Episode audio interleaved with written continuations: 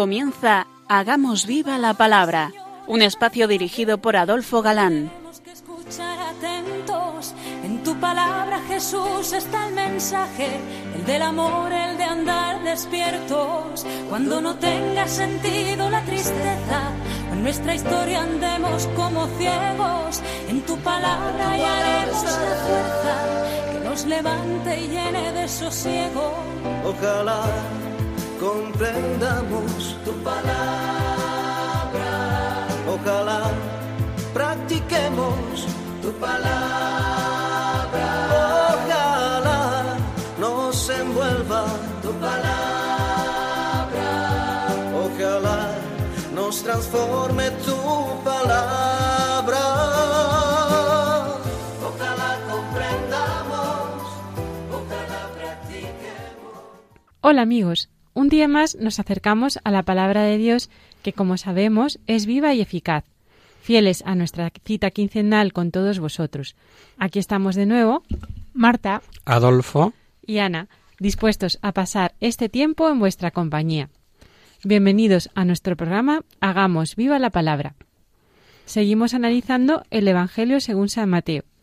Nos quedábamos la última misión en el capítulo 17 hablando de la fe, y en concreto de la fe adulta. efectivamente, y si os parece, para situarnos empezamos leyendo. Entonces los discípulos se acercaron a Jesús en privado y le dijeron, ¿Por qué nosotros no pudimos expulsarle? Díceles, por vuestra poca fe. Porque yo os aseguro, si tenéis fe como un grano de mostaza, diréis a este monte, desplázate de aquí a allá, y se desplazará, y nada os será imposible. Jesús mm, da respuesta a esta pregunta de los discípulos de el por qué ellos no habían podido curar a aquel chico epiléptico de manera rotunda, pues les dice, por vuestra poca fe. Y, y es que esa fe lo puede todo. En el fondo no es otra cosa que dejar hacer a Dios en nuestra vida. Pero de verdad, no de boquilla. Así encontramos santos como Teresa de Calcuta que hacían milagros eh, a diario, pero porque se fiaba totalmente de Dios. Si dejáramos en manos de Dios nuestra voluntad, haríamos algo mayor eh, que mover un monte de un lugar a otro, que es lo que hemos leído al comienzo, ¿verdad? Ha comenzado Jesús a introducirles en ese misterio de la pasión, porque es un misterio, y ahora hace un segundo anuncio. Mientras andaban juntos por Galilea, les dijo Jesús, El Hijo del Hombre ha de ser entregado en manos de los hombres, y le darán muerte, pero al tercer día resucitará. Y ellos quedaron consternados. Por segunda vez Jesús habla abiertamente de la pasión del Mesías. Y esta vez habla de una forma algo más breve y en parte con otras expresiones. Es significativo lo que se dice al comienzo, que ha de ser entregado en manos de los hombres.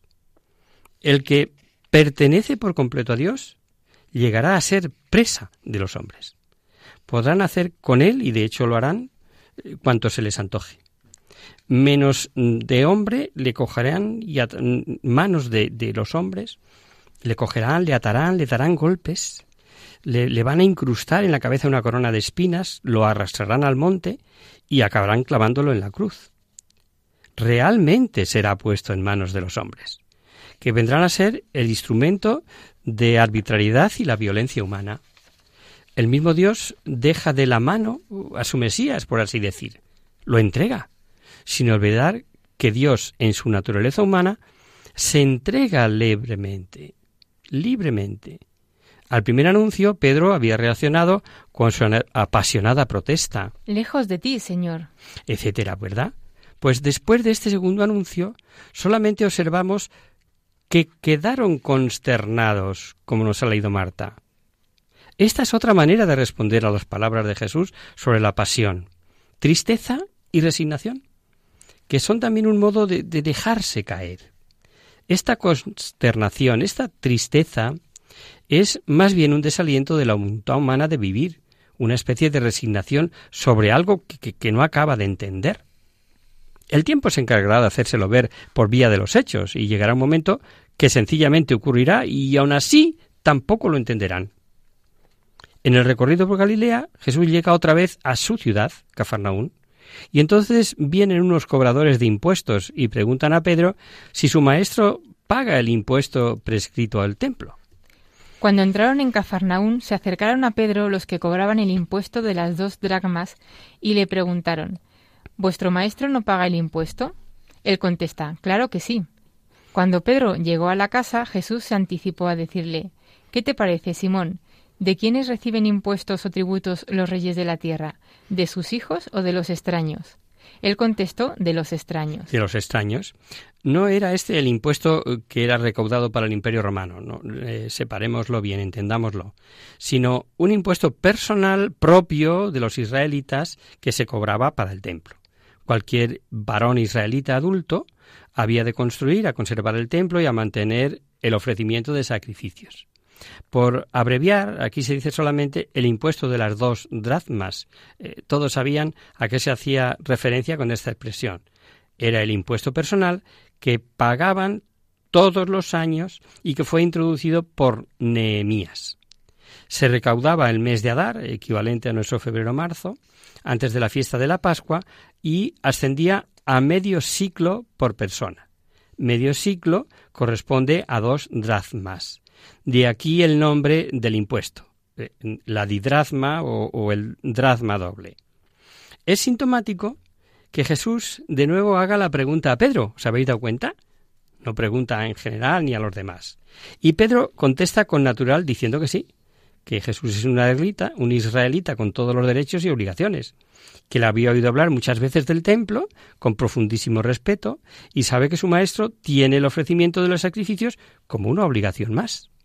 Pero Jesús va a hacer algo que pone ante los ojos de todos, por un lado, su filiación divina y por otro, la preeminencia de Pedro. Al contestar Pedro que de los extraños, le dice Jesús, Por consiguiente, los hijos exentos están. Sin embargo, para no darles motivo de escándalo, vete al mar, echa el anzuelo y al primer pez que pique, sácalo. Luego le abres la boca y encontrarás un estarted. Tómalo y dáselo a ellos por ti y por mí. El estáter equivale a cuatro dracmas y antes que Pedro pueda pedir el dinero a Jesús o ver la manera de pagarlo o al cobrador de impuestos, se le anticipa a Jesús. Pero con la pregunta, Jesús pone una comparación para ilustrar el caso. Los reyes de los reinos terrenales recaudan impuestos de los extraños, pero no de los miembros de su familia. ¿Qué significa la comparación? Que los hijos son de la familia, son de la casa, están exentos, sobre todo está el hijo por antonomasia. Y mediante la afiliación de Jesús, los discípulos participan en esta libertad, forman parte de la familia del Mesías. Jesús no tiene necesidad de pagar ningún, pero ningún impuesto al templo, porque es el Hijo del Padre. En él hay uno más grande que el templo. Y Pedro lo había confesado hace un momento, ¿os acordáis? Tú eres el Hijo de Dios vivo. Pero no lo había ponderado desde el punto de vista práctico. ¿Hasta dónde llega ese ser hijo de Dios? Jesús era un buen judío, fiel cumplidor de la ley. Era jefe de familia o de clan, en este caso de clan. Luego, por tanto, desde el lado humano, él concluye que Jesús sí lo pagaría. Es la respuesta que les da, ¿verdad? y se encuentra con la reflexión que le hace Jesús acerca de su divinidad. Los caminos de la fe son extraños y, y, ramificados, además. La fe penetra despacio, paulatinamente, en todos los ambientes de la vida, de tal forma que la más pequeña cuestión, por tribal y práctica que sea, ha de ser vista y solucionada a la luz de la fe. ¿Cuál es el problema? De hacer valer su ser hijo de Dios o ser más que el templo. Obviamente el escándalo. Tal posibilidad la toma Jesús tan en serio que accede a pagar por evitarlo, aunque tenga súper claro que él no está obligado a ello. Pero actúa, amigos míos, de una manera soberana. No se van a sacar los dos dracmas de la caja común, sino que por medio de ese pequeño milagro dejará claro que el mismo Dios cuida de este asunto.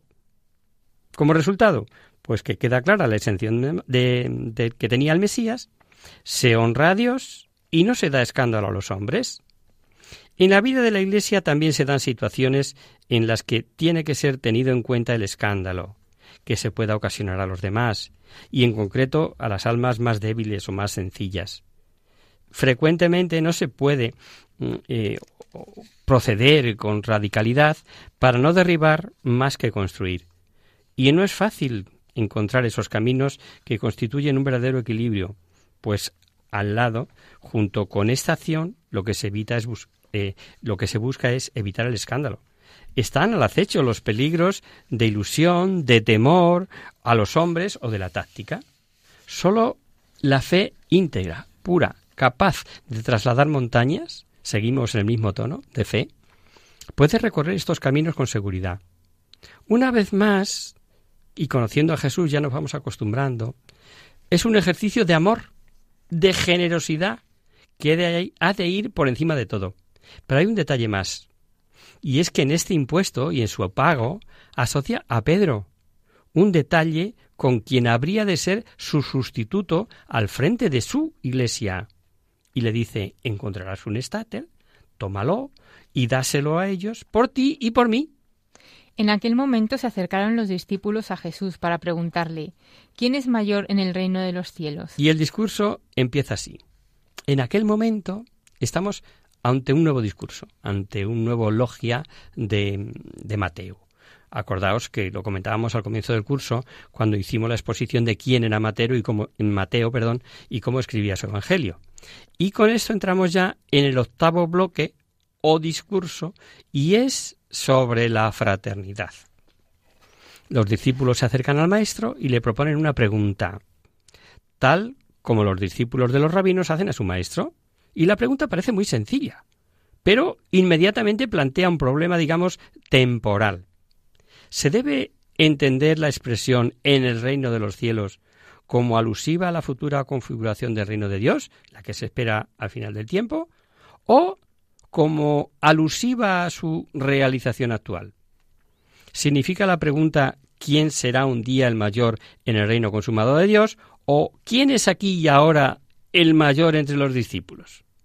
La pregunta apunta a la jerarquía, al orden de grandeza, y están en vigor y aquí ahora entre nosotros en 2019 con respecto a Dios. Y Marcos cuenta la misma escena donde se aprecia la disputa sobre quién de ellos debería ser el mayor.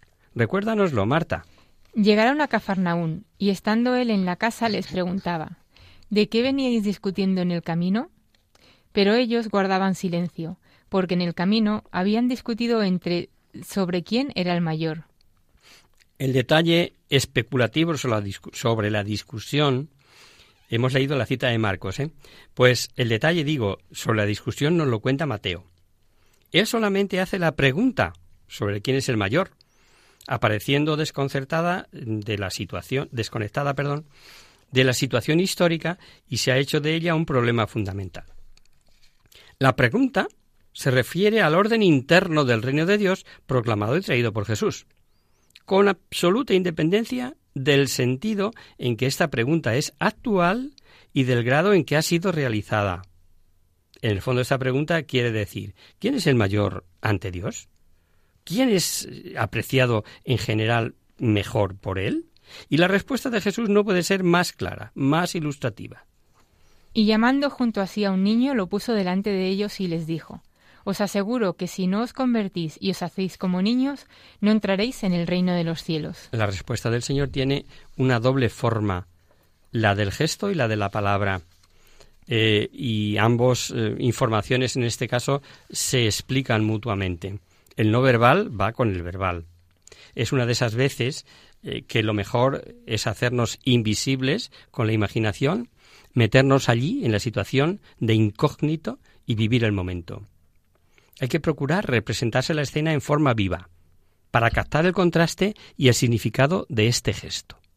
De un lado, el grupo de hombres fuertes, seguros de sí mismos, y de otro, perdido allí en medio de ellos y tal vez eh, desconcertado mirando a la gente, una pequeña criatura de la calle.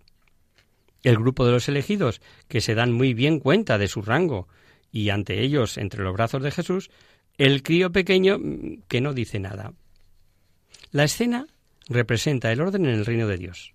Esta relación entre la imagen y la palabra responde además a una tradición profética. El gesto, el signo, hecho aquí por Jesús, con la máxima sencillez, es un signo profético. Las palabras empiezan con énfasis. Os aseguro. Y en tono profético termina. No entraréis en el reino de los cielos. Requisito para esto no sea así convertirse y hacerse como niño. Convertirse señala un acontecimiento nuevo, en cierto modo revolucionario.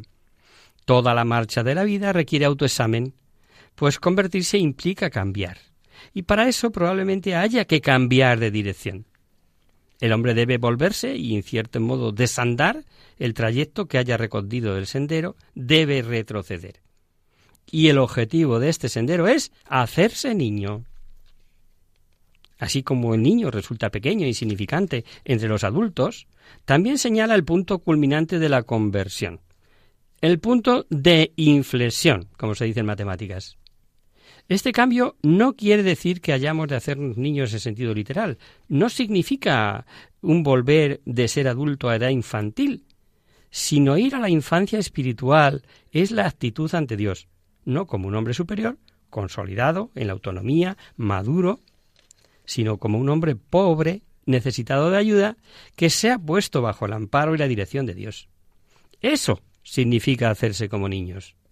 Lo más típico en el niño es su actitud receptiva.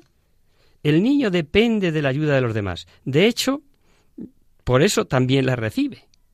Y el Señor reclama de sus discípulos esta manera de ser del niño, cuando están delante de Dios y preguntan por su relación con Él o preguntan por su orden jerárquico, como en este caso. Naturalmente para ello es necesaria la conversión. Sin ella, poco o nada se puede conseguir. Nos vamos a quedar aquí pensando esto con el fondo musical, si os parece.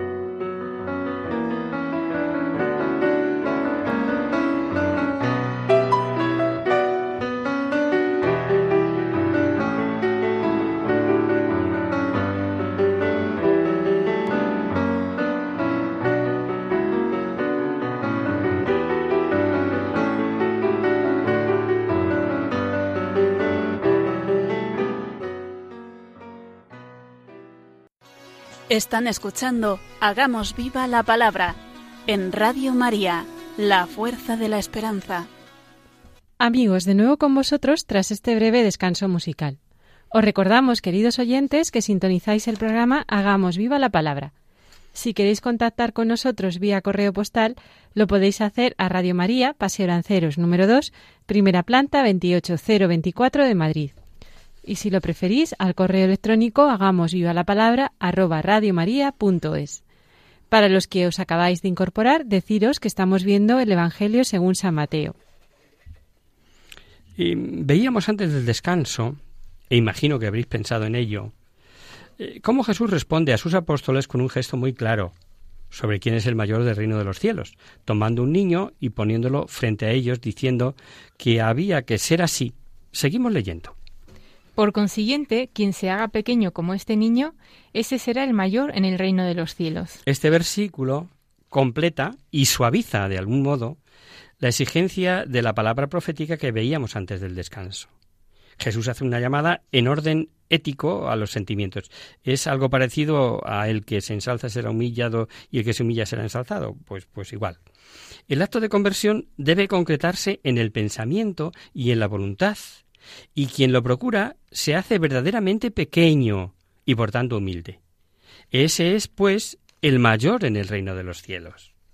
En el orden del reino de Dios, esa es la norma de oro. Este peculiar cambio en la manera natural de pensar ha sido introducido por el hecho de la existencia de Jesús que dice de sí mismo que es manso y humilde de corazón. Es decir, humilde en el ámbito de sus más íntimos sentimientos. Y a partir de esta representación ideal, ya no queda posibilidad de invertir aquel orden que se ha implantado en, en, el orden humano en general, ¿no? El que nosotros llamamos normal.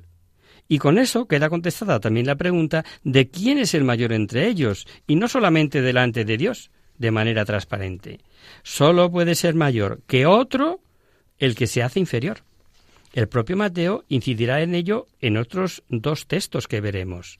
El que quiera entre vosotros ser grande, sea vuestro servidor, y el que quiera entre vosotros ser primero, sea vuestro esclavo. Y un poquito más adelante, en el capítulo 23, dirá, El mayor de vosotros será servidor vuestro, pues el que se ensalza será humillado, y el que se humilla será ensalzado.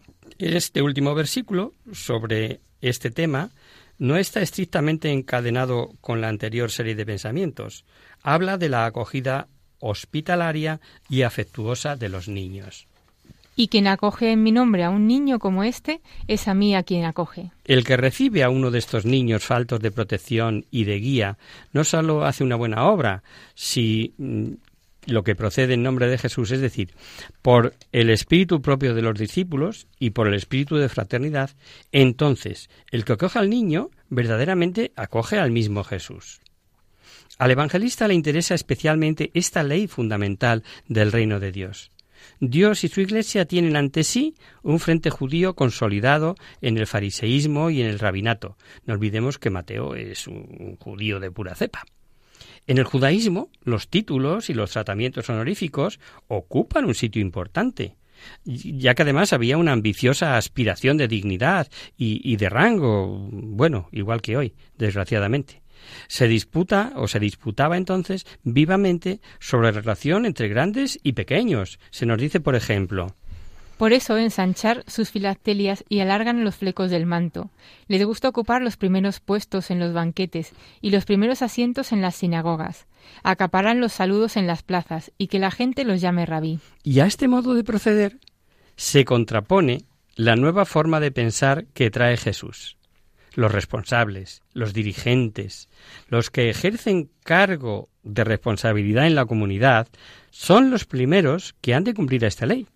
Pero vosotros no dejéis que os llamen rabí, porque uno solo es vuestro maestro, mientras todos vosotros sois hermanos. Hacerse como niños es lo que se ha puesto entre nosotros como objetivo y como norma, imponiéndonos una obligación que supone un escándalo en aquella sociedad. Y al alcanzar ese objetivo, solo es posible por el duro camino de la conversión, un cambio que constantemente debe ser intentado para llevarlo a término, aunque ello nos lleve toda la vida. Cuando así sucede, la comunidad de Jesucristo puede ser presentada como pura y auténtica, donde se establece la relación del individuo con Dios y con el hermano en el sentido de Cristo. Puede entrar en el reino de Dios el que se hace como niño, como un niño ante Dios y como servidor de los hermanos. Y Jesús sigue profundizando, hablando ahora del terrible pecado del escándalo. Si uno escandaliza a cualquiera de estos pequeños que cree en mí, más le valdría que le colgaran al cuello una rueda de molino de las que mueven los asnos y lo sumergieran en el fondo del mar. Tela, ¿eh? La cita tiene mm, tela. ¿Quiénes son los pequeños? Por lo escuchado podríamos pensar que se refiere igualmente a los niños, pero no, no, no. El término griego, el concepto de los pequeños, está particularmente caracterizado. Así pues, son personas que cumplen el primer requerimiento del Señor, o sea, creer. Solo Mateo dice claramente que se trata de la fe específica en Cristo. Que creen en mí. Que creen en mí. Por consiguiente, son discípulos que tienen la fe, la fe en común con todos, pero que son pequeños. Esta es la diferencia. Y esta expresión la entendemos a la luz de las bienaventuranzas, y que son precisamente a los que a lo largo de todas las bienaventuranzas Jesús está llamando bienaventurados, los pobres, los mansos, los hambrientos, los sencillos y humildes. Los pobres e insignificantes han sido buscados y amados fervientemente por Jesús. Son los pretendientes del reino por excelencia. Estas personas sencillas, pero dispuestas para oír y creer, y creer, esos son los pequeños que pueden ser escandalizados a los que hace referencia el pasaje. La fe de los pequeños puede hacerse por culpa de malos cristianos, incluso pastores o apóstoles, por culpa del escándalo que tienen un aliento diabólico. Cuando uno de los hermanos viene a ser un escándalo para otro, amigos míos, ahí hay algo demoníaco en acción. Las traducciones castellanas escandalizar, inducir a pecado, causar escándalo, apenas reproducen mínimamente el sentido que tiene esta palabra. Nos hace pensar sin duda, o nos ayuda mejor a verlo, la amenaza del castigo. Y solamente es nombrado como posibilidad, ¿eh? si os habéis dado cuenta. Más le valdría. Sin embargo, esta posibilidad deja que la mirada penetre de verdad en la profundidad del misterio. El escandaloso dice debería ser sumergido en el fondo del mar con una rueda de molino al cuello, o sea, con un peso que le impediría salvarse o desaparecer para siempre. Hay del mundo por los escándalos, porque es inevitable que los haya, pero hay de aquel hombre por quien viene el escándalo. El hay pertenece al lenguaje profético y amenaza con la desventura a todo el mundo, o sea, el mundo de los hombres vivos del órbete habitado. El cosmos humano está perturbado por los escándalos, infectan la tierra y estropean el primitivo orden de Dios. Es inevitable que haya escándalos y, que siempre actúen destruyendo. Mientras Satán ejerza su dominio, el mal tiene fuerza y poder. Se prepara el fin de este poder para el tiempo en que termine el mundo. Recordad, entonces enviará el Hijo del Hombre a sus ángeles, y quitarán de su reino todos los escándalos, y a cuantos sobran la maldad, y los arrojarán en el horno del fuego. Que veíamos en las parábolas, ¿os acordáis, verdad? Los escándalos que proceden del espíritu maligno serán exterminados con los hombres que se han entregado al mal y obran maldad. El ay dirigido a todo el mundo adquiere mayor precisión cuando se particulariza, cuando se dice ay de aquel hombre que se abre el escándalo y se convierte en su instrumento.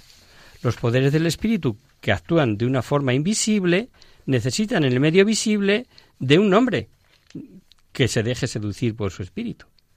Por tanto, el castigo que se anuncia contra los escándalos alcanza a los hombres que se han entregado a ellos. No es algo que se quede ahí en abstracto y que no afecta al hombre, a la persona concreta, la que escandaliza. Por eso Jesús insiste. Si tu mano o tu pie te escandaliza, córtatelo y arrójalo lejos de ti. Mejor es para ti entrar manco o cojo en la vida que no ser arrojado al fuego eterno, conservando las dos manos o los dos pies. Y si tu ojo te escandaliza, sácatelo y arrójalo de ti. Mejor es para ti entrar tuerto en la vida que conservando los dos ojos ser arrojado a la gehenna del fuego. La persona, cuando escandaliza, lo hace mm, con los miembros de su propio cuerpo, con la mano, con el pie, con la palabra, con la mirada, y hace que el escándalo se produzca. Así pues, no se trata solo del escándalo eh, que los hermanos puedan dar a otros hermanos suyos, sino más bien mm, del escándalo eh, que para uno mismo puede provenir de sí mismo, de los miembros de su propio cuerpo, cuando se pone en acción por medio de esos miembros. La maldad enemiga de Dios se opone a la voluntad de Dios. Y la raíz es siempre la misma, aunque las formas son variadas. Lo que está en peligro es la fe. Este es el fundamento de la buena nueva vida fundada en Cristo. Y es significativo que aquí se nombre el escándalo como primera señal de la que aparecen derivar todas las demás. Pero al margen de la advertencia acerca del peligro del escándalo para sí mismos, Jesús insiste acerca de los pequeños. Y ya hemos dicho que no se refiere únicamente a niños. Cuidado con despreciar a uno solo de estos pequeños, porque os aseguro que sus ángeles en los cielos están viendo constantemente el rostro de mi Padre Celestial, porque el Hijo del Hombre ha venido a salvarlo, a, salvar lo que estaba perdido. La primera eh, frase es una advertencia y la segunda apoya la advertencia precedente con un profundo pensamiento que Jesús manifiesta solo aquí. Estos pequeños no deben ser despreciados. Están expuestos al desdén, precisamente porque son insignificantes y valen poco eh, según el criterio nuestro, según el criterio de los hombres.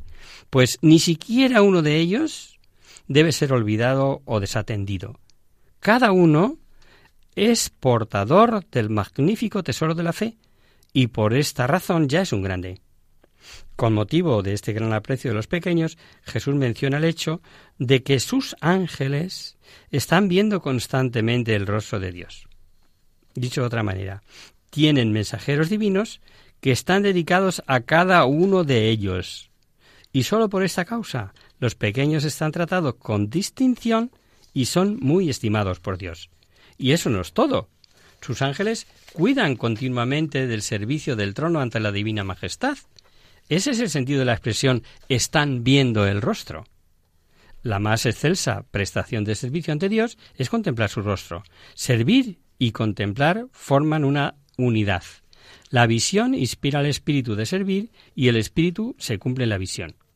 Este es un pasaje en que Mateo habla claramente de los ángeles y, de que cada uno de nosotros tiene el suyo, que vela por él no es el momento, como sabéis, de, hacer apologética, eh, aunque lo digamos de pasada, pero sí para consuelo de los que sí creen en su ángel custodio y sí le tienen una particular devoción. devoción. San Juan XXIII, Papa Bueno de venerada memoria, afirmó que el Concilio Vaticano II precisamente fue convocado a instancias de su ángel de la guarda. Y hay infinidad de referencias de ellos en el Antiguo Testamento, por ejemplo, el libro de Tobías, y así lo revela nuestro Jesús, el Mesías. Ha dicho que los ángeles contemplan temblando el rostro del Padre. No es el rostro de alguien inquietante y lejano, sino el rostro del que sabe cuándo cae un gorrión del tejado y tiene contado los cabellos de nuestra cabeza, por ejemplo, ¿no? Los mensajeros representan a los pequeños ante la faz del Padre. Y en los mensajeros están siempre presentes los pequeños. La fe de los pequeños ahora ya participa en la visión beatífica mediante el servicio de los ángeles. Y con la mirada de gloria y amor con la que el Padre contempla al mensajero, también ve al que está representado por el ángel. Tal es el valor de los pequeños a los ojos de Dios. Tan grande es la estima que Dios tiene de ellos.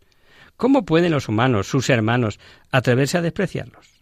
Y el título que el, último versículo que nos ha leído Marta, el Hijo del Hombre ha venido a salvar lo que estaba perdido, ensalza a continuación con una parábola. ¿Qué os parece? Si un hombre tiene cien ovejas y se le extravía una de ellas, ¿no dejará las noventa y nueve en los montes para irse a buscar a la extraviada?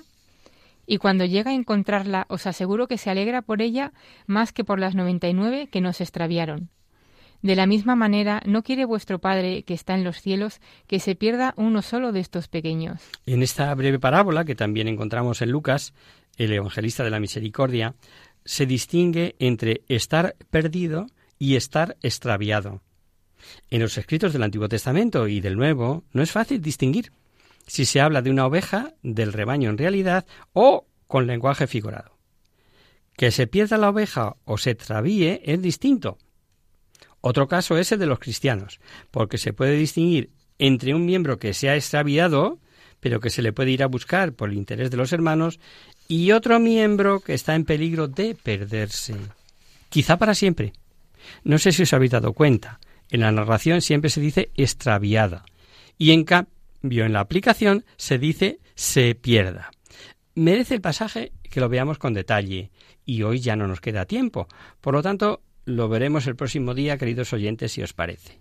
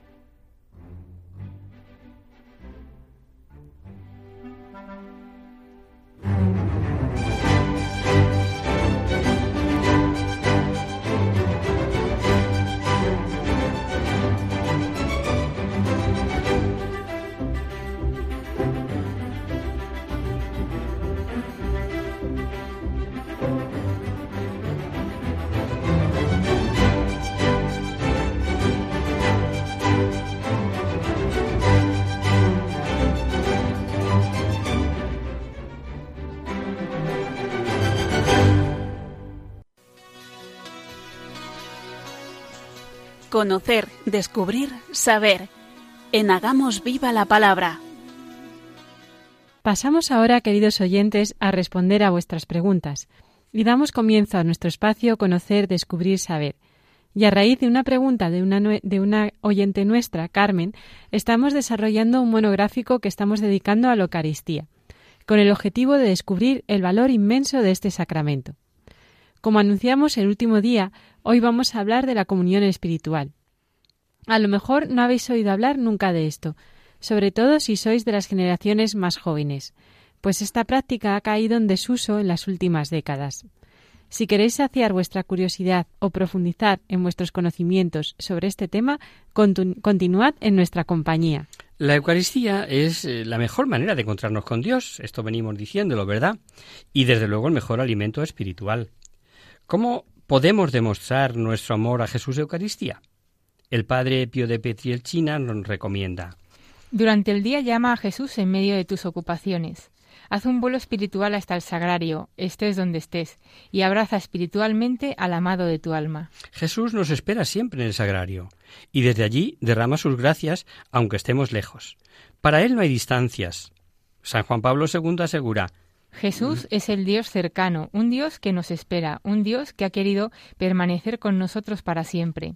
Cuando se tiene esta fe en su presencia real, qué fácil resulta estar junto a Él. Podemos estar junto a Él, eh, como hemos ido viendo en este monográfico, cuando recibimos la comunión, cuando hacemos una visita al sagrario, cuando hacemos adoración hasta, ante el Santísimo Sacramento que esté expuesto, pero también a través de la comunión espiritual. El Padre Pío de nuevo asegura. Mil años de gozar la gloria humana no valen tanto como pasar una hora en dulce comunión con Jesús en el Santísimo Sacramento. Y para hablar de la comunión espiritual, vamos a responder a algunas preguntas básicas sobre el tema. ¿Qué es la comunión espiritual? Pues la comunión espiritual, llamada también comunión de deseo, consiste en orar con fe y con amor, expresando el deseo de recibir a Jesucristo en la Eucaristía y pidiendo recibirlo espiritualmente. La comunión espiritual se diferencia de la comunión sacramental en que no se recibe materialmente la hostia consagrada. Santa Catalina de Siena tuvo una visión en la que vio a Jesús con dos cálices, uno de oro y otro de plata, y le dijo En este cáliz de oro pongo tus comuniones sacramentales, y en este de plata tus comuniones espirituales. Los dos cálices me son agradables. Tradicionalmente se ha considerado un premio de consolación, no puedo comulgar sacramentalmente, entonces hago una comunión espiritual. Pero no, no. La comunión espiritual no solo es una sustitución de la comunión sacramental, que lo es, sino también una anticipación de sus frutos. Según la doctrina católica, la comunión espiritual debe tener como meta la comunión sacramental. Recurrimos de nuevo a San Juan Pablo II, que la aconsejaba con estas palabras. Es conveniente cultivar en el ánimo el deseo constante del sacramento eucarístico. ¿Cuándo podemos hacer una comunión espiritual? Pues podemos hacer comuniones espirituales en las siguientes ocasiones, como preparación a la Santa Misa, al hacer una visita al Santísimo Sacramento, cuando nos resulta imposible asistir físicamente a misa, si estamos casados solo por lo civil o divorciados y vueltos a casar. En estos casos, al no tener la bendición de Dios en el matrimonio, no se puede comulgar sacramentalmente, como sabéis. Pero se puede suplir de alguna manera la comunión sacramental haciendo comunión espiritual. Si teniendo necesidad de ello no nos hemos confesado previamente, y en el, caso de estar en pecado mortal debemos hacer desde luego un acto de contrición si queremos recibir el fruto de la comunión espiritual. ¿Cuáles son sus frutos? Pues una comunión espiritual es recompensada con una indulgencia parcial. El gran teólogo alemán Ranner explica que si se hace con fe y amor verdaderos, la comunión espiritual procura realmente el fruto y utilidad del sacramento. Eh, por lo tanto, fortalece nuestra unión con Cristo y nos transforma en Él, aumenta la gracia santificante, fortalece y vivifica el alma, aumenta todas las virtudes y nos santifica. Oye, que no es moco de pavo, ¿no? Y el santo cura de Ars decía, una comunión espiritual actúa en el alma como un soplo de viento en una brasa que está a punto de extinguirse. Así que cada vez que sintamos que nuestro fervor religioso se está enfriando, hagamos una comunión espiritual. La comunión espiritual es una comunión sacramental en deseo, como hemos dicho, pero es más que un deseo de comulgar. Es una experiencia real de unión con Cristo que nos da su gracia y su amor de modo efectivo. Por eso aumenta nuestro deseo de recibir el Santísimo Sacramento, porque nos hace desear una unión más íntima con Jesús. ¿Cuándo y dónde podemos hacer una comunión espiritual? Recurrimos otra vez al teólogo alemán Ranner, que afirma el lugar por excelencia de la comunión espiritual es la Iglesia, y su momento privilegiado es aquel en el que la persona está arrodillada ante el Santísimo Sacramento. Y es cierto que el momento más apropiado es cuando estamos en presencia del Santísimo dentro de la Iglesia. Eh, pero podemos hacerla en cualquier momento del día y en cualquier lugar del mundo, incluso mientras viajamos o trabajamos. Para Jesús no hay distancias. Desde el sagrario se proyecta como un rayo luminoso para que podamos estar en contacto personal con Él. Si no podemos asistir a misa, asistamos en espíritu, escuchando la misa por la radio o por la tele, o uniéndonos a la misa más cercana si sabemos la hora de su celebración, o a las misas que en ese momento se celebran seguro en alguna parte del mundo. San Francisco de Sales nos anima a ello con estas palabras.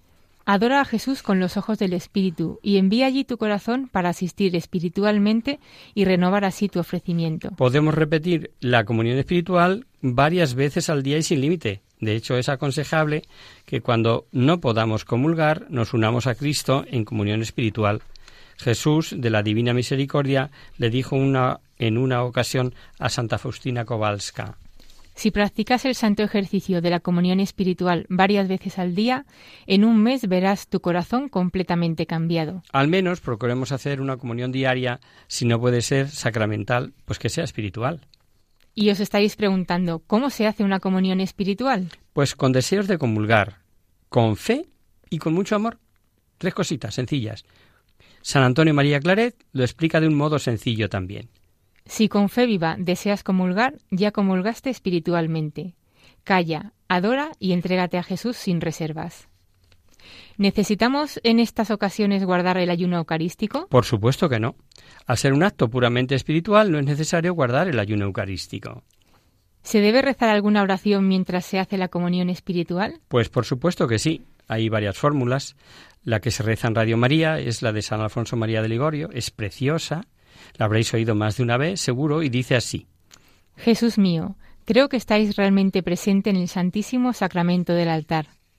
Os amo sobre todas las cosas, y deseo recibiros en el interior de mi alma. Ya que en este momento no puedo recibiros sacramentalmente, venid al menos espiritualmente a mi corazón. Se hace una breve pausa en silencio para la adoración y se continúa diciendo Estando dentro de mí, yo os abrazo y me uno toda voz. No permitáis nunca que me separe de vos. Eterno Padre, yo os ofrezco el cuerpo, la sangre, el alma y la divinidad de nuestro Señor Jesucristo como expiación por mis pecados y los pecados del mundo entero, y por las necesidades de la Santa Iglesia. Amén. El tiempo se nos ha acabado. Aquí nos despedimos por hoy, queridos oyentes. Esperamos haberos ayudado a descubrir esta práctica tan sencilla de realizar y que, tanto bien nos puede reportar. Y os animamos a ponerla en práctica. El próximo programa pondremos punto final a este monográfico dedicado a la Eucaristía, eh, que comenzábamos con la consulta de nuestra querida amiga Carmen y en la que hemos hablado sobre cómo recibir dignamente la comunión, sobre los efectos que tiene la Eucaristía en nosotros y sobre la duración eucarística. Y para finalizar, responderemos a la consulta que nos hacía Manolo, más o menos por la misma fecha, sobre milagros eucarísticos y que motivó el que hiciéramos este monográfico sobre la Eucaristía. A lo mejor ya de esto no os acordáis, pero sí tenemos también pendiente esa pregunta. Esperamos contar con vuestra compañía. Y hasta aquí, queridos oyentes, el programa de hoy. Os dejamos con nuestra sintonía. Y os recordamos que si queréis dirigiros al programa para cualquier duda, aclaración o sugerencia, Participando en el espacio Conocer, Descubrir, Saber, estamos a vuestra total disposición y encantados de atenderos en la siguiente dirección. Radio María, Paseo Lanceros número 2, primera planta 28024 de Madrid. O bien, si lo preferís, al correo electrónico hagamos viva la palabra radiomaria.es.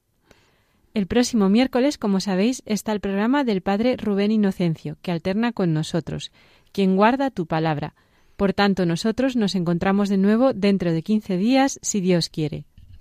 Con un programa que está al 90% dedicado al perdón. Primero diciendo que hay que perdonar siempre, eso significa hasta 70 veces 7. Y luego en toda ocasión, con una parábola muy ilustrativa que se resume en la petición del Padre Nuestro, perdona nuestras ofensas como nosotros perdonamos a los que nos ofenden. Hasta el próximo día, amigos. Hasta el próximo día. Hasta dentro de 15 días.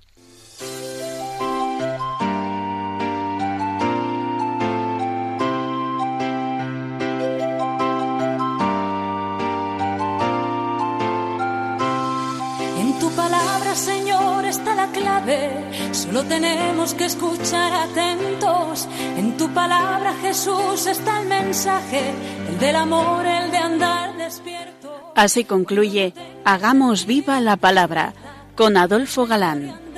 como ciegos, en tu palabra y haremos la fuerza que nos levante y llene de sosiego.